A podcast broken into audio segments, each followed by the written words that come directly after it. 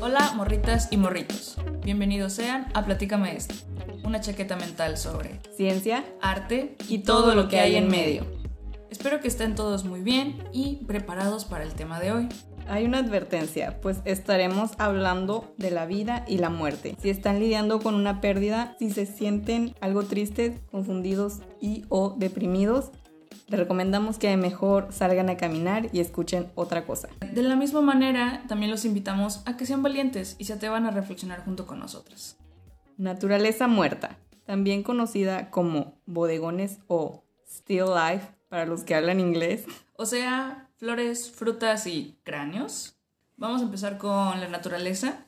La naturaleza es el conjunto de las cosas que existen en el mundo o que se producen o modifican sin intervención del ser humano. Esto incluye los fenómenos del mundo físico, la materia y el fenómeno de la vida. O sea, sí, ya.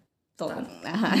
La naturaleza, aunque no lo crean, ha sido clasificada desde hace un montón de años atrás. Se hace lo que es una división sistemática de la naturaleza Seguramente lo recuerdas, Trini, lo vimos como en la... Sí lo vimos, no sé si fue en la primaria o tal vez en la secundaria. Mm, yo soy muy mala en ciencias en general, ¿eh? Ok, bueno, nosotros vimos, porque somos viejitas ya, lo que eran los cinco reinos de la naturaleza. Ok. El animal, el vegetal, el fungi, el protista y el monera. Eso era historia antigua. En el, como en el 2015 o algo así. Mm o tal vez fue el 2005. Tenía un 5 o un 7, era un número impar. Pero se, em, se aplicó lo que son los siete reinos. Se actualizaron. Se actualizaron. Se fueron actualizando. De 5 creo que fueron como a 4 y luego 6 y así. O sea, en realidad se han ido cambiando conforme avanza la ciencia y la historia y así. Pero los siete reinos no son los de R.R. Martin, porque literalmente busqué siete reinos y me salieron todos los de Game of Thrones. Y yo de que no, no, no, esos no. son los Animalia, Planté, Cromista, Fungi, Protosa, Bacteria y Arquea. Los virus tienen su, su propia clasificación, ya que estos se consideran como organismos no vivos. Achis, achis. Sí, solamente son como capsulitas de información. Mm, como USBs o así. Ok. Sí, justo, justo. Cada uno de estos tiene sus propiedades individuales. Estas clasificaciones, las primeras, fueron hechas incluso antes de que existiera algún tipo de conciencia de lo que es el ADN. Por ejemplo, en las plantas se dividían por sus propiedades culinarias, medicinales, con características aromáticas, ornamentales, etc.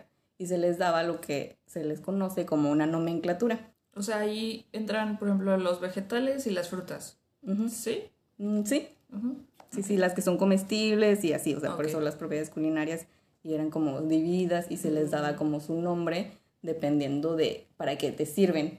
como este capítulo de Avatar, en donde está el tío Airo de que puedo ser esta planta ah, que hace un té delicioso, o una planta mortal. o sea, entonces como que el nombre se le daba dependiendo de estas características que eran capaces de darte. Okay. Linneo, que es el maricondo de la nomenclatura, se pasó toda su vida de que acomodando y organizando estas cosas de la naturaleza entre plantas, animales y así, y les fue dando su propio nombre, porque antes de que los nombres eran larguísimos y no podías de que ni siquiera los expertos, ¿no? Era muy difícil como um, acordarte o reconocer qué era, qué especie era esto. No era firulais, era lobus caninus, no sé qué, no sé qué, no. o sea, el tomate de que el tomate comestible tenía así como una lista de siete apellidos, o sea, no era solamente, no me acuerdo el nombre científico del tomate, sol, no, no me acuerdo y eso que lo acabo de hacer ahorita. Este, pero entonces él se dedicó como a darle mejor estructura a todo eso y ese sistema lo seguimos usando actualmente. Se supone que em, era en latín y ahorita eh, le metes palabras que ya no son latín, pero se asimilan al latín. Y esto da lo que son los taxones de la taxonomía, que son los niveles de clasificación biológica por medio de orden jerarquizado o sea, no crean que en la naturaleza todo es así de que, oh, sí, todo es natural. No, incluso en la misma naturaleza hay divisiones. Ah, son racistas. es lo que te iba a decir. Y estos también dependen de la escuela. Hay muchas escuelas y no las conozco. La más popular es la escuela cladista, o sea, de los clados. Eso sí la vi en la escuela. ¿Tú? Sí, en la ah, universidad. Ok. Mm, según yo, sí, como que la mencionaron alguna vez como en la prepa o algo así, pero probablemente no sea cierto. No, sí, no. Bueno, Mira, yo las ciencias en la, en la prepa las pasé de noche, güey. O sea, no sé, no me preguntes. Ok, y estos obviamente igual dependen de muchos factores y está el dominio, que es como que lo superior. Luego sigue el reino, el filo o división, la clase, el orden, la familia, el género, la especie y un subespecie o una variedad. Órale. O sea, el tomate, así, el tomate no solamente es como que este tomate, hay muchas variedades de tomate, ¿no? Está el tomate cherry, que sí es una variedad diferente a, a un tomate bola o a un tomate guaje. O sea, este, estos son los, como los nombres vulgares, Sí. pero sí están clasificados de forma diferente en lo que es la subespecie de la variedad. El día de mañana, quién sabe cuál será la escuela en tendencia, pero esta es como la más común y ya lleva muchísimos años también siendo la- el mero hit de la división de la orden de la naturaleza. De la orden del loto blanco. Y esto nos ayuda a identificar, especialmente a los que son científicos y a los que trabajan no solamente con plantas, sino con animales, con bacterias, con, insectos, ajá, a reconocer cuál es su origen, cómo se relacionan unos con los otros, qué tienen en común, normalmente comparas varias especies, no solamente la que estás estudiando, y cómo es que esta ha evolucionado, o sea, lo que se le conoce como su historial evolutivo. Está muy interesante. Yo hacía eso en mi, bueno, hice eso en mi tesis. ¿Hiciste eso con las uvas? Sí, Sí. O sea, estudiaste como diferentes variedades de uvas y desde cómo han evolucionado y así. Eh, ¿O qué fue no, lo que te concentraste? En, sí, en sus variedades, porque eh, lo que yo estudié fueron las especies nativas. No se sabe mucho, pero sí hay variedades nativas mexicanas de uvas, que como que la historia común o lo que se dice es que los españoles trajeron las uvas desde Europa y no, o sea, en realidad sí había uvas nativas mexicanas desde ¡Qué hace muchos años. Sí, está muy interesante. bueno, mi tesis no me salió. Es que te iba a decir, ay Daniela, ¿y ¿por qué no te salió tu tesis? Sí, no, pero em, el propósito era justo eso, hacer lo que es la secuenciación de ADN, no solamente con el herbario que ya te mostré, o sea, se hace como un análisis morfológico de cómo está la estructura de las plantas, de las hojas y todo esto, y se hacen comparaciones, y no solamente visuales, sino también de el ADN. Ya no logramos hacer la secuenciación de ADN. Se supone que los herbarios que te traje, que Ajá. los subiremos, Sí. este, se iban a llevar con un botánico y él iba a hacer como todas estas comparaciones y así. Y con- en conjunto con lo del ADN se iba a dar como el resultado de qué son. Para eso sirven todas estas cosas. Ay, qué padre. Y como mencioné, en conjunto, la documentación de la naturaleza actualmente con las secuenciaciones de ADN son utilizadas para las filogenias con propósitos sistemáticos para la construcción de fileogeografía, o sea, como de, del origen de las especies, como lo de la uva, que sí hay uvas nativas mexicanas, que no, no solamente, o sea, se hace como un mapa de que literalmente un mapa del mundo, pero con información genética. Oh. Está súper padre. Parecido a como, parecido, al que está en Starbucks con el café, ¿no? Que dice de... que- Nah, sí. parecido, Sí, sí, parecido, sí, es ándale, igual, pero dice, de aquí sacamos este café, ¿no? Y se ve así. Oh, qué Sí, padre. o como cuando ponen como un mapa de México y ponen de que aquí se comen quesadillas sin queso o Ajá. cosas así. Este, eso, pero con información genética y con especies nativas. Es- ay, me encanta eso. Bueno, yo trabajé en un centro de investigación de plantas nativas y entonces por eso estoy como muy relacionada con esto y me gusta mucho este tema. Y esto permite a los científicos o a los investigadores el estudio de procesos históricos que podrían ser responsables de las distribuciones geográficas de los organismos. O sea, ¿dónde está? Ajá, el mapita El ese. mapita. Ajá. Excelente. Y Antonio Lascano escribe en un libro que se llama Tres ensayos darwinistas que no podemos predecir el futuro evolutivo de las especies, la descripción y la interpretación del pasado biológico todavía sigue guardándonos muchas sorpresas. Estamos condenados a ver solo el pasado para explicar el presente. Y eso me gusta mucho. qué padre. ¿Tienes algo de, de No, arqueóloga? arqueólogo. Es- Es parecido al trabajo, parecido al trabajo de un arqueólogo, ¿no? Vas y sacas como este pedacito de cosa y dices, oh, es, viene de aquí, nació de acá, sí, y sí. luego vas con tu librito y dices, ah, mira, ya lo habían sacado de aquí, ¿no? Eso está padre. Quiero pensar que está un poco relacionado con el género pictórico que es la naturaleza muerta, porque como antes no existía la fotografía, lo más cercano que teníamos a eso era pues ponernos a dibujar o ponernos a pintar. Este, entonces, desde el lado científico, incluso teníamos la necesidad, como dijiste, de clasificar, ordenar y estudiar las propiedades individuales de las plantas y de la naturaleza en general. De hecho, cuando dijiste a Animalia, es todo un género pictórico también. El- la gente que pinta animales. Wow. Tienes que saber de qué es su esqueleto y sus músculos y todo, y hay gente que se dedica a eso también. Este está padre. No tenía idea de eso. Si quieres luego Ahorita vengo. Ahorita vengo, sí. Eh, eso es desde el lado científico y claro que siempre se nos atraviesa la religión. Obvio. es que es la forma en la que tenemos para explicar el mundo, ¿no? Entonces, la religión está cargada de simbolismos y la naturaleza muerta la podemos ver como en el background. Al principio estaba como muy en el fondo, en donde están las, las piezas principales, ¿no? El hombre, la mujer y así, y en el fondo veías como un pequeño bodegón o unas pequeñas plantitas. Sí, o- unas hojitas, ¿no? Como decorando. Ajá, o sea, tan sencillo como decir ah, la manzana de Adán y Eva.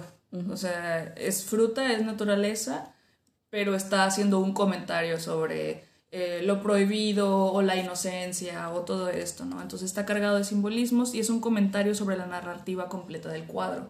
¿Te has dado cuenta que en ningún episodio hemos dejado de hablar de religión? Sí, justo cuando escribí esto dije, oye, ¿qué pedo? Creo que está sanando mi relación con la religión en ese aspecto, en donde Puedes apreciar ya este arte, ¿no? Ah, es arte y es una forma de educar a las personas. Es que es eso en general. Eh, cómo estos conceptos tan grandotes, no matarás, no robarás y así, se los metes en el coco a la gente. Por algo la Biblia es lo que es, ¿cuántos años tiene? ¿No? Yeah. Entonces, mm, pues sí, no es, es imposible no hablar de arte y no hablar de religión. Y dentro de este género pictórico que les digo, existen como dos subgéneros, el vanitas o memento mori, que significa, memento mori significa recuerda que morirás, y el bodegón. Entonces vámonos primero con el bodegón para empezar como con lo más light y luego ya nos ponemos bien oscuros. Uh, Eh, como les digo, es la pintura de objetos que están en reposo, ya sea cacharros o platos o fruta, telas, lo que sea. Es como cuando le tomas una foto a tu platillo, lo que vas a comer. O a tu taza de café que ya no tiene café o así. Y ¿no? son los que también acomodaban, ¿no? Los, Ujú. los ponían display así en, en orden para Sí. que se viera bonito. Sí, o sea, tiene. e- Ese orden es una composición. Oh. O sea, estás haciendo una composición, ya sea que acomodes en pirámide las, las naranjas, ¿no? Ajá. O las pongas todas y todas están en el mismo nivel. Y también les da como la perspectiva, ¿no? Ujú, o sea, sí. de verdad, cuando vi el video que, que pusiste, o sea, me imaginaba cuando le vas a, literal, cuando le vas a tomar una foto a lo que vas a comer. Y te, te subes y te mueves así. Y que la luz, y que la cuchara, y el popote y todo. Y le das una mordida primero para, Para que se vea de Sí. que es apetecible Ajá. y hay dinamismo en la foto. Son los bodegones modernos, de verdad, de verdad lo son. Pero para que sepan de dónde vienen y cómo empezó todo esto, ¿no? Antes se usaban para engañar a nuestro ojo y haz de cuenta que usaban la banalidad de los objetos normales, una taza de café, una manzana, lo que fuera, como vehículo para ex- exhibir su destreza. En uno de los videos que puse dan el ejemplo de que había como este pique entre dos pintores y entonces eh, era como, no, yo soy mejor que tú y así, y uno pintó unas uvas tan realistas, tan realistas que los pájaros vinieron a picotear el canvas porque se las querían comer. No. Ajá, Y luego dijo, ah, sí, y entonces dice que estaba este otro pintor para responderle que estaba pintando, pero estaba como pintando atrás de una cortina, algo súper, súper realista, y que cuando el otro vino a querer quitar la cortina para ver qué había detrás, ese era el cuadro, la cortina, ¿no? Este, o sea, no se distinguía el piso de la cortina del cuadro y es de que es pastel. No. Tú ya basta. Era eso, ¿no? Entonces, antes así se, ¿cómo se dice? Se presumía qué tan buen artista eras. Wow. O sea, que sea tan, tan realista que Sí, no es puedas distinguir. pastel. Sí, es pastel, ajá, es como la alegoría de este del pastel. Entonces, esos memes siempre han estado. Maldita sea. Y bueno, por, eh, para darles ejemplos de no pinturas, eh, que son estos objetos, eh, que ahora objetos bodegones modernos, más allá de la taza de café, tenemos a Marcel Duchamp, él es el que hace el urinal. Bueno, no lo hace, lo firma. Eh, ¿Le hace la firma al urinal? No. El viejo cochino. Viejo cochino. Eh, y él lo pone en display o lo exhibe eh, precisamente para cuestionar qué es lo que consideramos arte, ¿no? Por eso dicen voy a echarme una firmita. Daniela. Pues sí, este, un Marcel Duchamp. Por favor. Ahora díganlo con más clase. Eh, y sí, otro de ese tipo comentario de, de que consideramos arte es Andy Warhol con la lata de sopa Campbell's. O sea, es una crítica a la, a la mercantilización. O sea, él veía arte en las cosas cotidianas y nosotros ya obviamos estos diseños. O por ejemplo, tenemos a Meret Oppenheim. Ella usa objetos normales y los vuelve extraños y místicos. Es como un pedazo de tabla y luego le hace como unos hoyos y les atraviesa otros, otras ramas así. Y está así como suspendidos por el, por el equilibrio que tiene y se ve como bien ominous. O ¿Como sea, un tótem? Ajá, parece un tótem, pero es madera. O sea, Pues un entonces... tótem es madera. Ajá, entonces es, es ese comentario, ¿no? De son objetos comunes y corrientes, pero bajo cierta perspectiva o acomodo o abajo de un reflector, parecen otra cosa. O sea, si yo pongo un urinal en una cajita de cristal y le pongo un reflector encima y le pinto, es arte.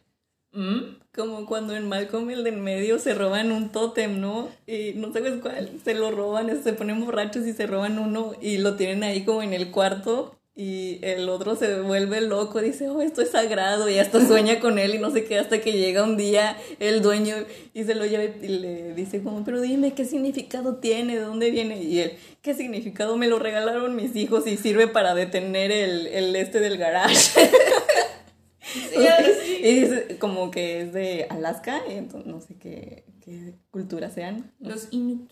Ah, ok, y le dice, ustedes los blancos están locos. Y sí estamos. sí, porque le encontramos como estos significados a cosas que nada que ver. Y luego también nos insensibilizamos a, ante esas mismas cosas, ¿no? Justo de lo que decías esto de Malcolm en el medio. Tenemos a Úrsula Johnson. Ella escenifica su obra como bodegones escultóricos de souvenirs turísticos. Ella hace em, como collares y así de cultura indígena y ella critica a los estereotipos y a la mercantilización de estos, de estos souvenirs. Entonces se cuenta que cuando tú entras al museo parece que entraste a una tiendita de souvenirs. Y dice, es que es eso, es la comodificación de las cosas. Lo que es arte para nosotros, lo que es nuestra cultura, ustedes los traen colgado como si fuera nada. Mm, es como la apropiación cultural. Ujú, sí, un poco de eso. Pero luego me quedé pensando, pero a mí sí me gusta. Este, Sí, es imposible como salir de eso, o sea, es como que lo entiendes, pero al mismo tiempo es tan bonito, es como cuando te haces trencitas, no te estás burlando de alguien, solo estás acomodando tu cabello de esta forma o algo así. Ajá, sí. Y no porque seamos white chickens está mal que nos hagamos trencitas, ¿no? O sea, Sí. a- o sea, ahora a huevo tengo que ser morena para poderme hacer trenzas. Sea, Ajá, pero No sé. bueno, Sí, es entendemos similar. eso, Sí. pero ajá. Bueno, el punto es que cuando es la crítica, no es tanto como por criticar, es nada más como, hey, una observación. Mira lo que está pasando aquí. Que, que pongas un poquito más de atención en los objetos cotidianos. Ahora, ejemplos de pinturas. Tenemos unos muy buenos, muy, muy buenos. Eh, subjetivamente es el favorito de todos, según yo.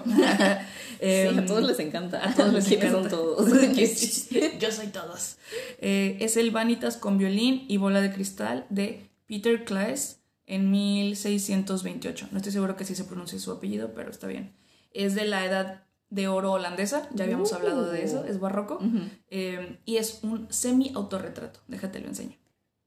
Es donde sale él en, reflejado en la bolita de cristal. Sí. Sí, sí lo vi. Está padricísimo. Y es un comentario absolutamente todo lo que hay. La, la copa de vino así de que caída, el cráneo, el cráneo. eh, incluso los listones que tiene aquí y aquí. Mm. Es- Ves una llavecita, creo que este es un reloj, Una la, tinta, todo. O sea, el acomodo que le está dando la composición.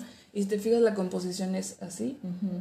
Y luego, luego se sube, levanta se levanta. Y este, Ujú. entonces todo está apuntando Y la aquí. ventana. está Ujú, y le está dando la luz, ¿no? Entonces todo apunta hacia acá. Es y un mirror selfie. es un mirror selfie literal a la antigüita. y podemos ver el comentario, ¿no? De la muerte y que él es- está consciente de, de lo que es. Y me llama mucho este tipo de, de piezas porque digo, bueno, él mismo lo pintó y está pintando su memento, este, bueno, su bodegón, que clasifica como memento mori precisamente porque tiene el cráneo.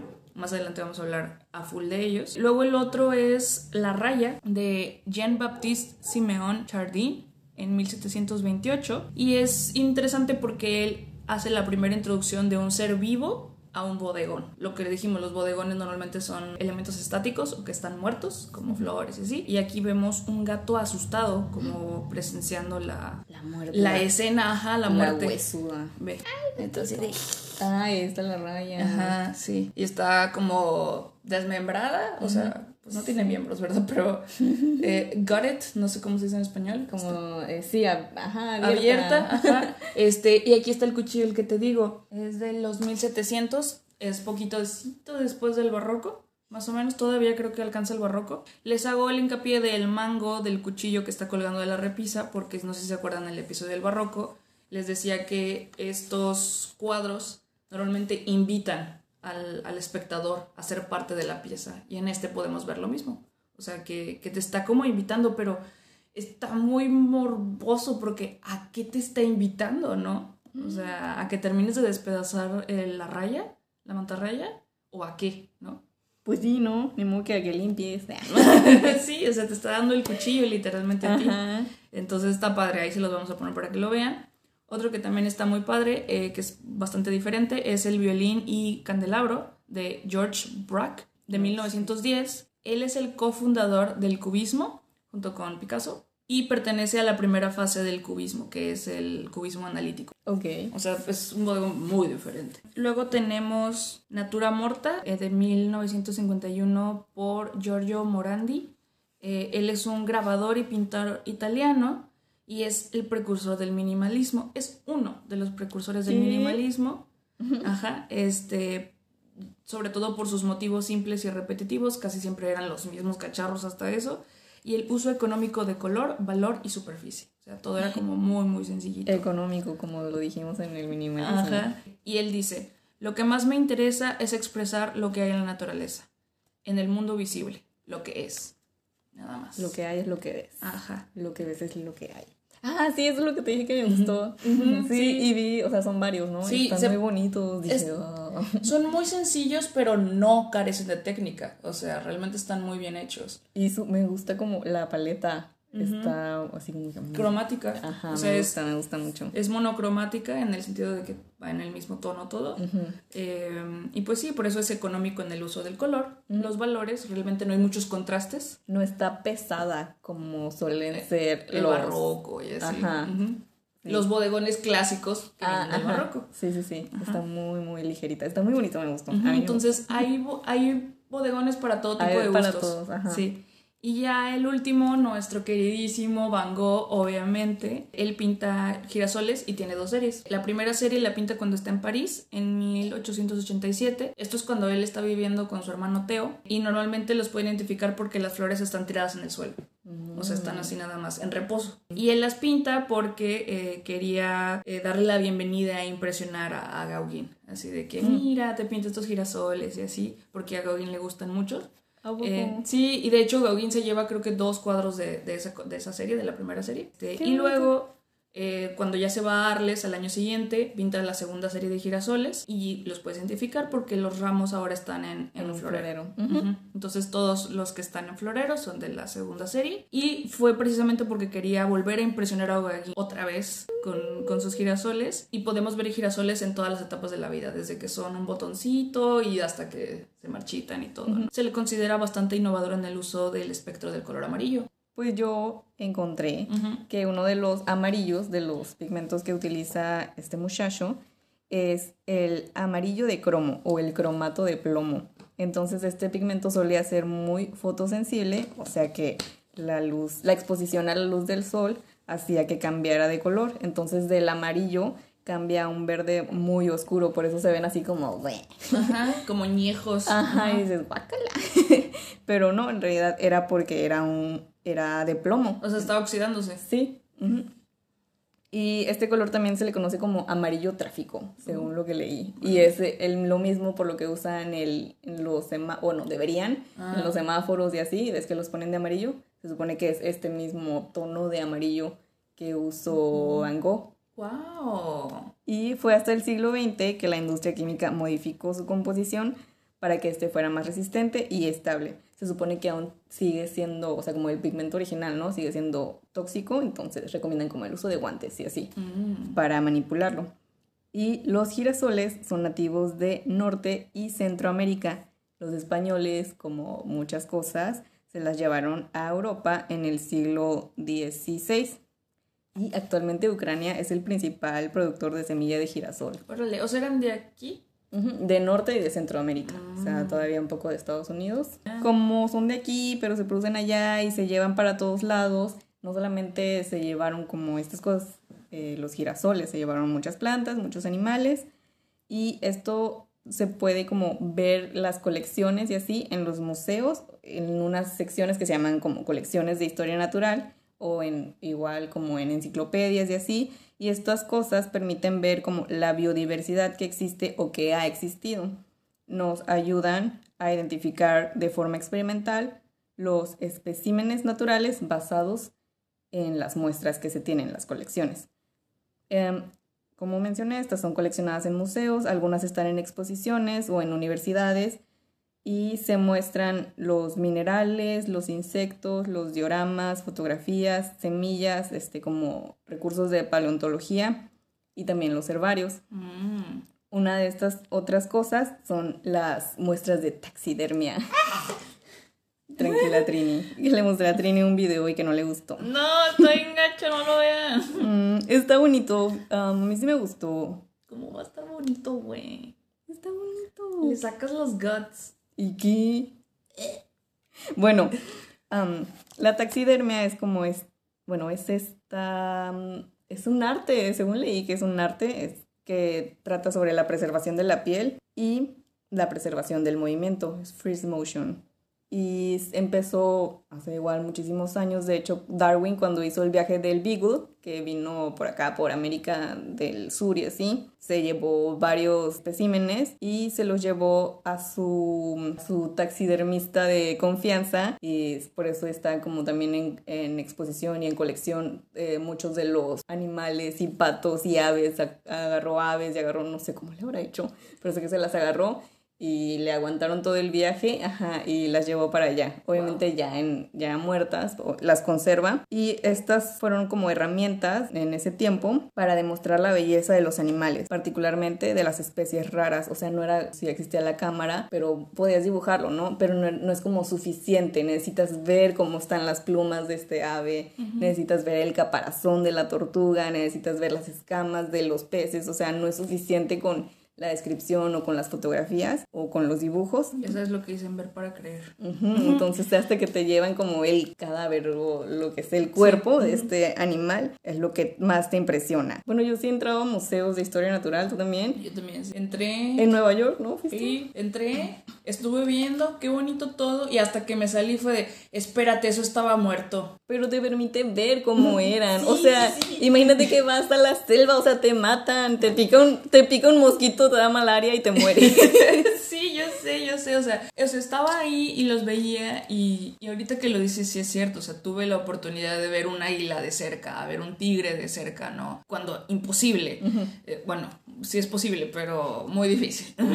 Por ejemplo, ir a las Galápagos, que fue donde fue Darwin, es como que necesitas un permiso y hacer todo, es llenar como un formulario y así. No puedes ir nada más porque como vamos a Cancún o algo Ay, así, o claro. sea, porque son especies, son reservas biológicas, entonces como que tienes que ir con cuidado. Sí, y eso lo aprecio, pero sí al final sí empecé a sentir como esta vibra extraña y dije, ah, es que están muertos, o sea, es animal muerto y sentí feo. pues. Sí, debe ser pesado.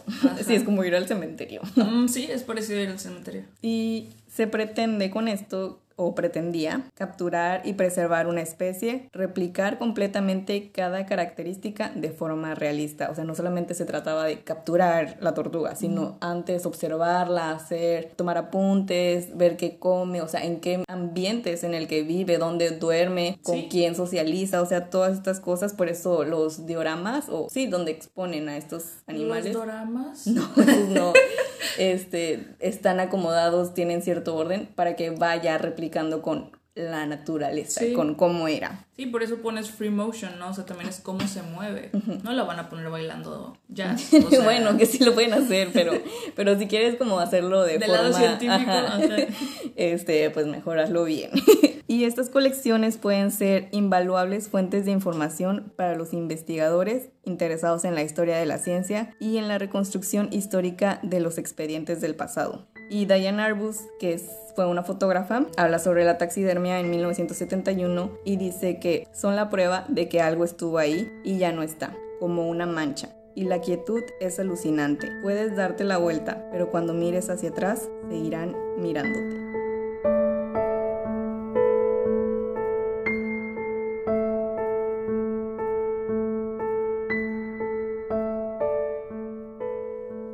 Imagina lo siguiente. Una tarde vas caminando por la plaza y a lo lejos ves una iglesia. Te acercas por curiosidad y entras. Notas una vibra extraña y dejas que ésta te guíe hasta una capilla, donde en la entrada se lee, Los huesos que estamos aquí, esperamos los tuyos. Una mezcla entre morbo y reverencia te mueve a entrar. No tardas mucho en darte cuenta de que estás parada en un cuarto cuyas paredes están hechas de calaveras humanas. Estás en la capilla de los huesos, en Portugal, construida por los monjes franciscanos entre 1845 y 1848, con los huesos de 5.000 cadáveres exhumados. Alcanzas a ver que hay un poema colgando de uno de los pilares. Dice lo siguiente. ¿A dónde vas con tanta prisa, viajero? Pausa. No adelantes tu viaje. No tienes mayor preocupación que este, aquel en el que enfocas tu vista. Recuerda cuántos han pasado de este mundo. Reflexiona sobre tu fin similar. Hay una buena razón para hacerlo, si tan solo todos hicieran lo mismo. Reflexiona, tan influenciado por el destino. Entre las muchas preocupaciones del mundo, tampoco reflexiona sobre la muerte. Si por casualidad echas un vistazo a este lugar, detente, por el bien de tu viaje. Cuanto más se detenga, más lejos estará en su viaje. Este es un ejemplo de arquitectura memento mori. Otro ejemplo es la cripta capuchina en Italia, Roma, hecha con los huesos de 3.700 frailes. Esta cripta tiene seis cuartos y en uno de ellos está la inscripción que dice, Lo que eres ahora solíamos ser, lo que somos ahora tú serás.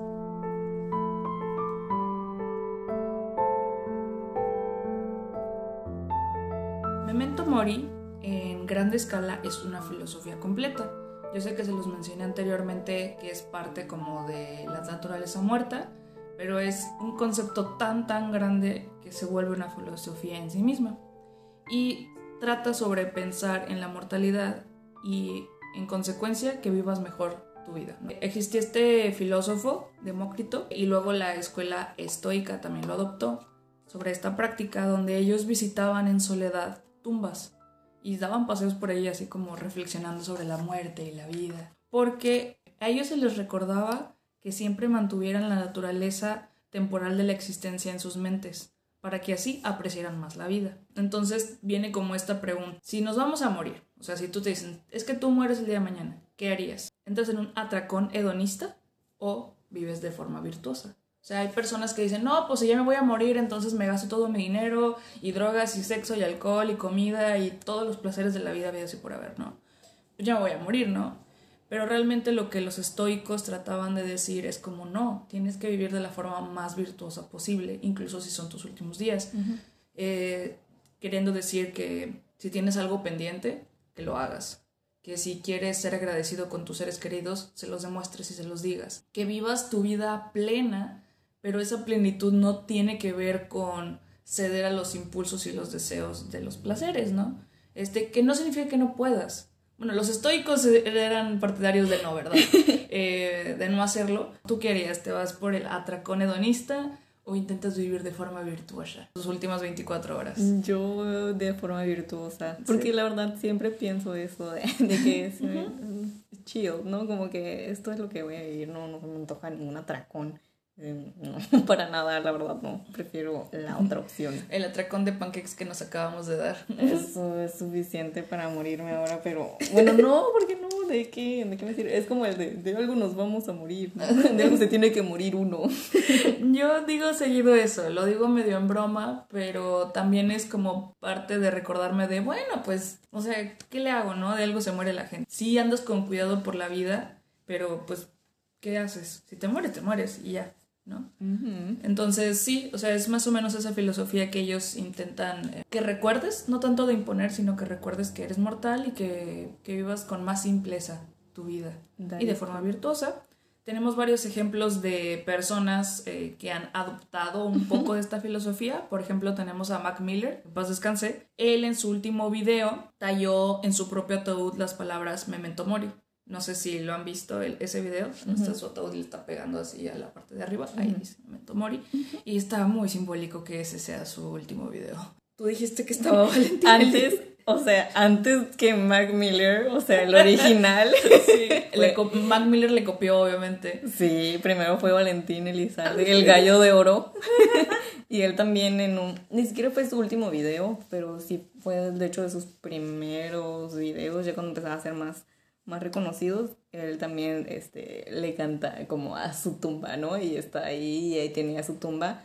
Y dice, ¿no? No soy tan fan tampoco, o sea, sí me gusta, pero no, no, hay gente que es muy, muy, muy fan. Sí. Y dicen que este señor, bueno, este muchacho también como que se traumó con, con ese video, con esa escena y como que mandó a, quemar eso porque se, le, debe ser algo muy traumático, nunca, no, creo que yo pues no le haría eso, no le jugaría eso. Es que es estar muy cerquita precisamente de esto. Y de hecho, el arte, Memento Mori, es lo que hace, te acerca a estas cosas.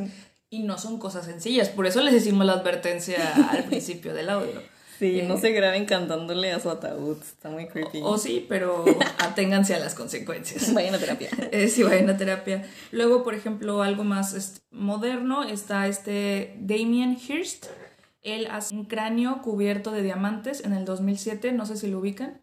Seguro lo han visto, la ah, verdad. Ajá, ya, ya, ya, ajá. Sí, está cubierto de diamantes y es, es lo mismo, o sea, es embellecer la muerte, a volverla hasta eso vana, pero no deja de ser un cráneo, ¿no? Eh, luego tenemos a The Weeknd, que ahorita su último radio show se llama Memento Mori. Si lo ponen en Instagram, luego, luego le sale. Ah, si pones Memento Mori, te va a salir de Weekend. Luego también los japoneses tienen toda su cultura alrededor de la muerte. De hecho, tienen poemas sobre la muerte específicos. Sí, la cultura japonesa, ellos saben, o bueno, eh, que están viviendo junto con los muertos, ¿no? Sí. Está muy loco. Sí, la verdad es que no me metí más porque es un chorro.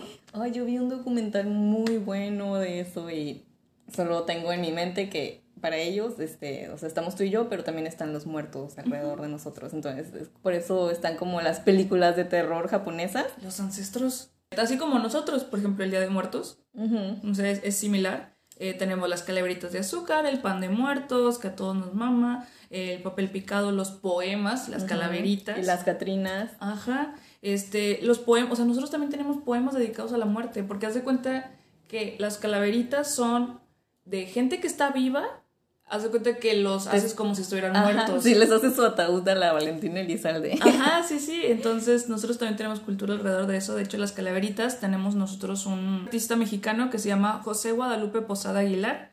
Él nació en 1825 a 1913 y él fue un grabador, ilustrador y caricaturista, célebre por sus dibujos costumbristas, folclóricos, de crítica sociopolítica y por sus ilustraciones de calaveras.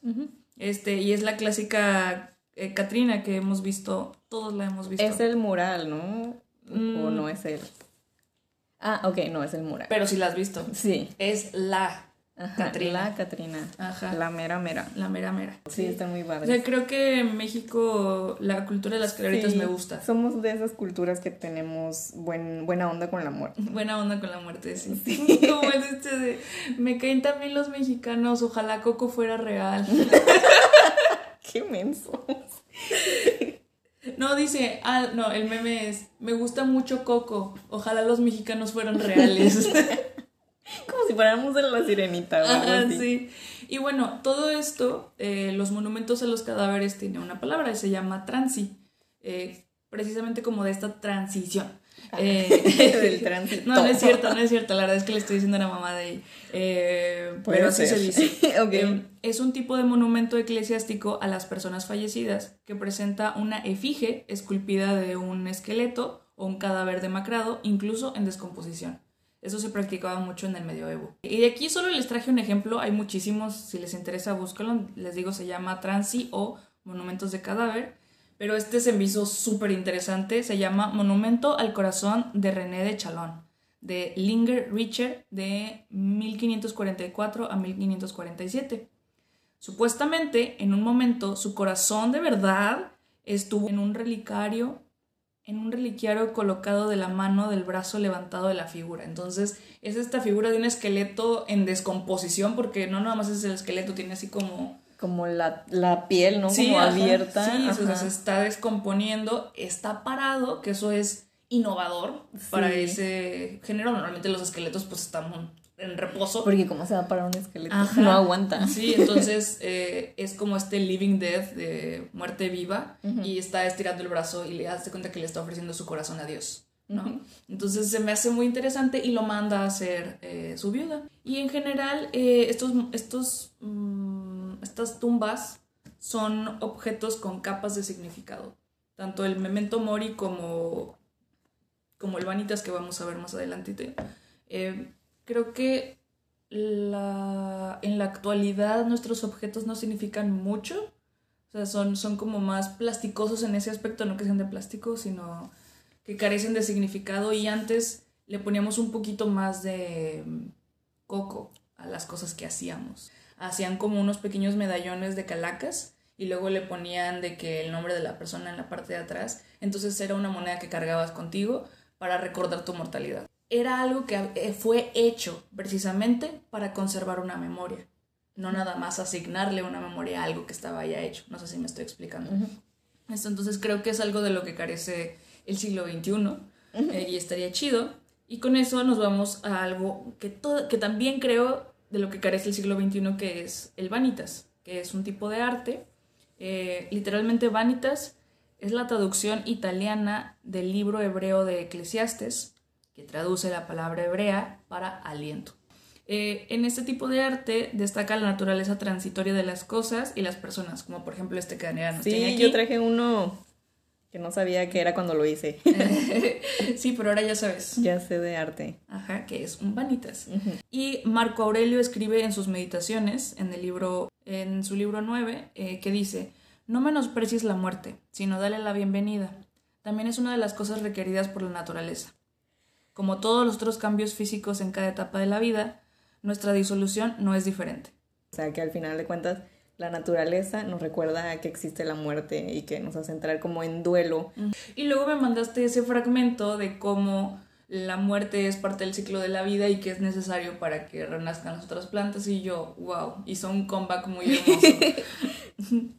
Sí lo es. Eso es del lado de, la naturaleza y claro, la religión viene una vez más, porque a fin de cuentas como humanos, eh, humanos, aquí vámonos tipo antropología, sociología, cuando los humanos llegan a una comunidad que se vuelve religiosa, lo que hacen es que tienen marcos complejos de metafísica moral, o sea, de decir, quién nos trajo, cómo llegamos y cómo nos vamos. Eso es como que lo, lo que tratamos de explicar cuando nos volvemos religiosos, en su mayoría. Y tenemos ciertos rituales que nos ayudan a llegar a un acuerdo con la muerte. Por ejemplo, nosotros tenemos el Día de Muertos, eh, los cristianos o católicos tienen como em, el afterlife, o sea, el de que va, a venir Diosito y nos va a revivir a los muertos y todo esto. El budismo tiene lo de la, reencarnación, y la iluminación. Sí, todos tienen como sus teorías y sus rituales alrededor de la muerte para que estés más en paz. Sí, incluso cuando, como te contaba, de que cuando es verano y se hace lo de las últimas cosechas del año, entonces normalmente como las tradiciones paganas o algo así,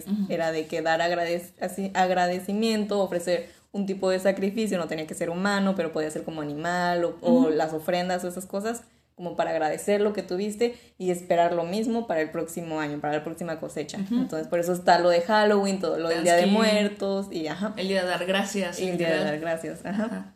Este, sí, o sea, todos tenemos como estos pequeños rituales. Y, es hermoso como ver la relación biológica, este, ambiental, natural, como estas, las estaciones y todo se relacionan con las tradiciones, con las creencias y así. Está muy padre. Sí, yo creo que por eso este podcast da para tanto porque es arte, ciencia y religión. O sea, porque creo que la religión es lo que está justo en medio del arte y la ciencia, ¿no? Sí. No manches, no. Tranquila, Trini, vuelve, vuelve. Se le sale el alma. Chaqueta mental en este momento. Y bueno, ahí es donde entra la representación artística de estas narrativas que tenemos. O sea, tenemos las calaveritas de Halloween, tenemos las calabazas, o sea, todo eso es artístico, ¿no? Eh, los bodegones, cuando está la raya o cosas como también echadas a perder, ¿no? Sí, sí, sí, también teníamos eh, frutas echadas a perder, flores en descomposición, todo esto. Eh, y es más que nada un medio para dejar de tenerle miedo a lo desconocido, o sea, desmitificarlo. El ñaca ñaca. El ñaca ñaca, sí, dejarle de, temer, de tener miedo al coco. el coco, el boogeyman. Ajá, porque eso es lo que en teoría dicen que hacemos los, los mexicanos, nos reímos de la muerte. Y mira, eh, Epicteto eh, lo explica en Enchiridión. Enchiridión, Enchiridión, no Enchiridión, ajá. Y dice, los hombres no se perturban por las cosas sino por los principios o nociones que se forman acerca de las cosas.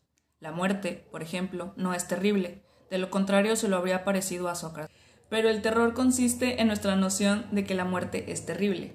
O sea, no lo odian, pero dice no es terrible, de lo contrario se lo habría parecido a Sócrates. O sea, Sócrates es el que se suicida cuando le dicen lo a Sócrates, a Sócrates lo ponen a juicio por andar diciendo lo que andaba diciendo. No me acuerdo qué estaba diciendo. Pero ya ves que él es como muy... que iba a molestar a la gente. Era el viejito loco del centro. Sí, que les decía, a ver, te reto intelectualmente y la gente pues le caía gordo. Cállense, por, policía, ya Ya siéntese. Este, total, le empieza a decir como que ciertas creencias de ese entonces no estaban correctas y así, entonces el gobierno le dice de como, a ver, espérate, o sea, o dejas de decir estas jaladas o sentenciado a muerte. Ah, pues me sentenció a muerte. O sea, y él prefirió morir por sus ideales y por la verdad y lo que era correcto, y entonces él solo se suicide. De hecho, hay un cuadro donde él está hablando así y está tomando la copa de veneno que se va a tomar, y todos están así como, no, Sócrates, no lo hagas, este, no lo haga, compa. Eh, pero él no le tiene miedo a la muerte. O sea, él le tiene más miedo y le tiene, eh, rechaza más el vivir bajo una mentira que, que, eso, si está dispuesto a morir por la verdad, ¿no? Buh, la verdad no existe, entonces, Sócrates. entonces, o sea, lo que está diciendo este pasaje es que a Sócrates no le parece terrible la muerte. Ah, yo pensé que Sócrates era un loser y por eso ni la muerte lo quiso. Hasta la muerte lo rechaza. no, no, no, o sea, él, él no se dejaba guiar por las preconcepciones de que la muerte es terrible. Y nosotros hemos a lo largo de los años se nos enseña de que la muerte es fatal, ¿no? Y que, horrible, pero realmente no sabemos porque nunca hemos estado muertos. Bueno, Daniela sí se murió una vez. Yo estoy muerta. realmente a lo que le tenemos miedo es a las ideas alrededor de la muerte, no tanto a la muerte. este, y esto es lo que hace el Vanitas o el Memento Mori, que que sea como más natural. O sea, está ahí, es una cosa y va a pasar. Matamoros es un memento morir. Güey, sí, desde su nombre. Matamoros. Eh, y a fin de cuentas, la muerte es un enemigo colectivo. Lo que estábamos diciendo, que une más a las personas que la muerte. O sea, es, algo que todos los humanos... La familia se reúne en los funerales. sí, es, es algo que todos los humanos padecemos. O sea, a todos nos va a pasar. La permanencia de la separación nos obliga a reconocer nuestro vínculo humano. Es como tener esta noción de que, ok, estoy peleada con esta persona, así ya sea, pero está a peligro de muerte. Así, de volada se te olvidan cualquier resentimiento que tuvieras contra la persona, porque frente a la eternidad que es la muerte, que ya no va a estar, eso es poco. O sea, realmente lo puedes dejar pasar, ¿no? Y por eso el memento mori es tan importante, porque dices, oye, si lo puedes dejar pasar cuando piensas en que la persona ya no va a estar, ¿por qué te tienes que esperar a que ya no esté? ¿Por qué no lo puedes dejar pasar ahorita cuando no ahorita, ajá. ajá. Sí, por eso es como que vive como si ya te fueras a morir. Ajá, sí, ese es, ese es el, la filosofía. El YOLO. El YOLO, literal. literal no manches, sí es cierto. Entonces, estos cuadros de vanitas eran colgados en las casas de las personas, no era algo que la iglesia pidiera, ya ves que la iglesia hace como muchos requests. Yo este lo tengo en mi baño. Ay, qué padre. Sí me habías dicho que me lo ibas a enseñar, este, porque reflejan una sofisticación simbólica cotidiana, o sea, cuando entras al baño de Daniela, entras y dices, ¡ay, qué refinada y sofisticada! Tiene un vanitas en su baño. Eh, ya saben. Sí, sí, sí. Este, entonces, para que ustedes puedan reconocer un cuadro de vanitas, eh, van a encontrar los siguientes elementos. Todos varían dependiendo de la época y de, de qué tipo de cuadro sea, ¿no? Y del estilo del artista. El estilo del artista y así. Entonces, pero lo, lo normal es que siempre haya un esqueleto o una calavera eh, una burbuja, y esta simboliza lo temporal o sobre todo la inocencia. Como lo efímero. Ajá. Cuando son cuadros de niños, normalmente no pintan calaveras, pintan burbujas. Sí. Eso se me hace más creepy.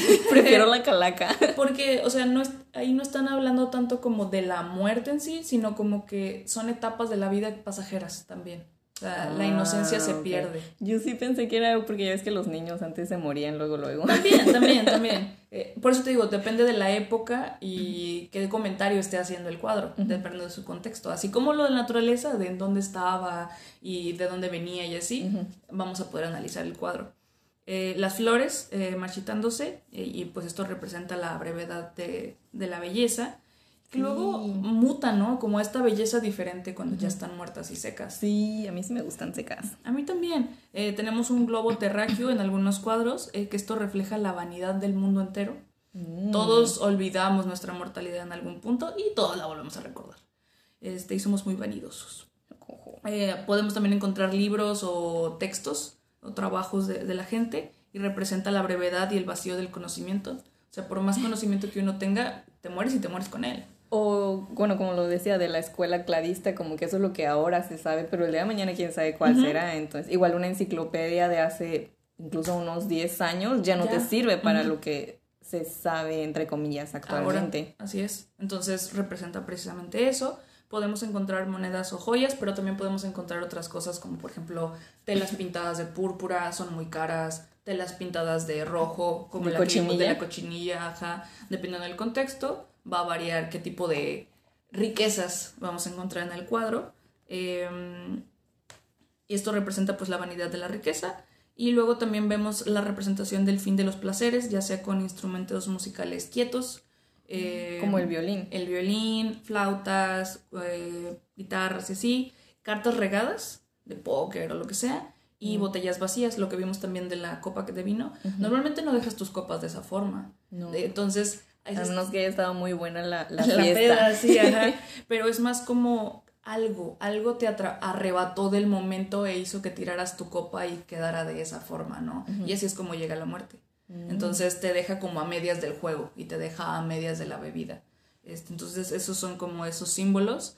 Y también la cantidad de cosas que hay en el cuadro. Eh, va a depender mucho de épocas o hay, o hay muchas, normalmente hay muchas y como muy amontonadas eh, y tiene que ver con la facilidad con la que podemos distraernos en la vida. A veces está como súper lleno de cosas y dices, ¿dónde está el cráneo? Y está como escondido allá atrás, porque la muerte siempre está, pero se nos olvida porque nos distraemos con todas estas cosas mundanas. Como mencionabas lo de las flores marchitándose y esto de la, de la belleza, podemos apreciar un poco lo que es el secado y la preservación de las plantas, que es igual unas prácticas que se han hecho eh, desde hace muchísimos años, en donde se pretende eh, eliminar el alto contenido de humedad de las hojas o de, de todo lo que es el material vegetal. Este debe ser reducido rápidamente para prevenir cualquier, cualquier reacción enzimática y de oxidación y este, las hojas pierden aproximadamente un 85% de su peso al ser secadas. O sea, por eso esto es como muy ligero a comparación de si estuviera fresco, sí tendría como más peso. El producto vegetal seco tiene concentraciones diferentes, eh, unas tres o cuatro veces mayor a las del producto fresco. Por eso se consumen las hojas de té, normalmente mm. es, es seco. También el tabaco o incluso la marihuana. Por eso se pretende como porque incrementan estos contenidos nutricionales de interés. Y también otra forma de preservarlos, que los vimos en lo de las colecciones de historia natural, son los herbarios. Igualmente es el material vegetal seco asociado con la información de su colecta, que les vamos a ir a compartir más adelante un video donde vamos a hacer un herbario. Y el secado y preservación de las plantas depende mucho de la humedad atmosférica. O sea, aquí en Matamoros, este, pues Pues fíjate que yo pensé que iba a ser más difícil, pero como ya te mostré, he hecho varios. Solamente hay que elegir como un buen día. Entonces Sí. por eso te sirve un poco el higrómetro, el higrómetro o tener una amiga nerda como yo. Sí.